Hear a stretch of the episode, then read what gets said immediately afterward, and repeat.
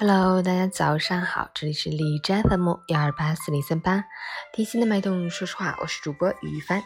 今天是二零二零年四月二十六日，星期日，农历四月初四，世界知识产权日。目的是在世界范围内树立尊重知识、崇尚科学和保护知识产权的意识，营造鼓励知识创新的法律环境。好，让我们去关注一下天气如何。哈尔滨多云转晴，十二度到零度，北风三级，晴间多云天气，冷暖空气相互博弈，气温仍然回升乏力。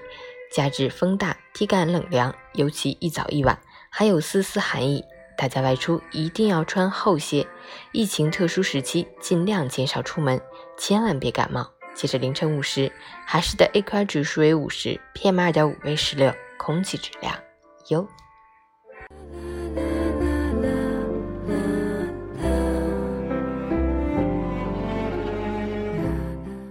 美文分享：人生在世，难免会遇到你看不惯的人和事。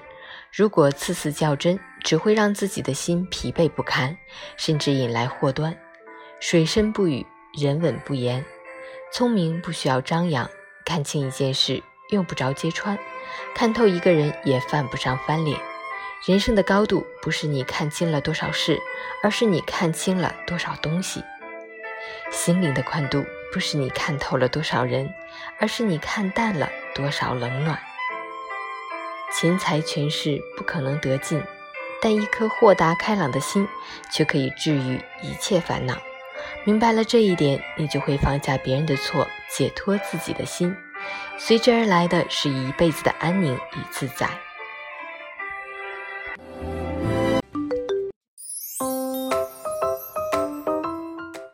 成语简报。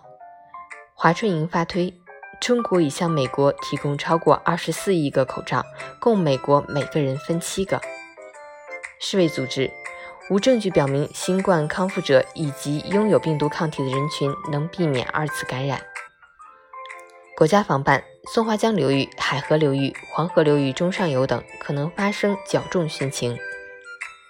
福建福州体育中考取消，福州体育中考按满分计入总分。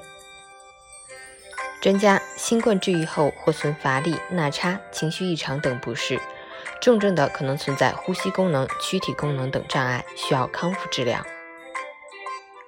河北广宗饮用水发黄起泡有异味，原因查明，被混入不明酸类物质，三名嫌疑人被控制，企业法人投案自首。纽约州长：美国防疫迟缓不全面，纽约州的病毒来自欧洲而非中国。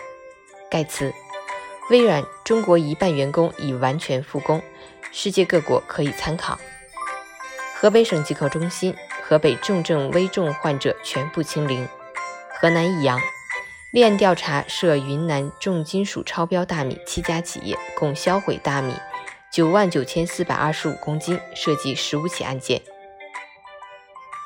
特朗普称注射消毒剂杀新冠病毒，美国食药局。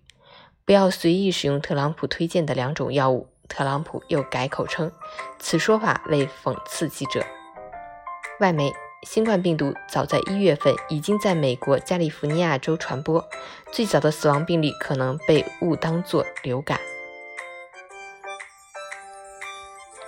陈宇：一个人在外闯荡，受了再大的委屈也不要放弃，不要流泪，要记在心里，早晚有一天你会成功的。早安，加油！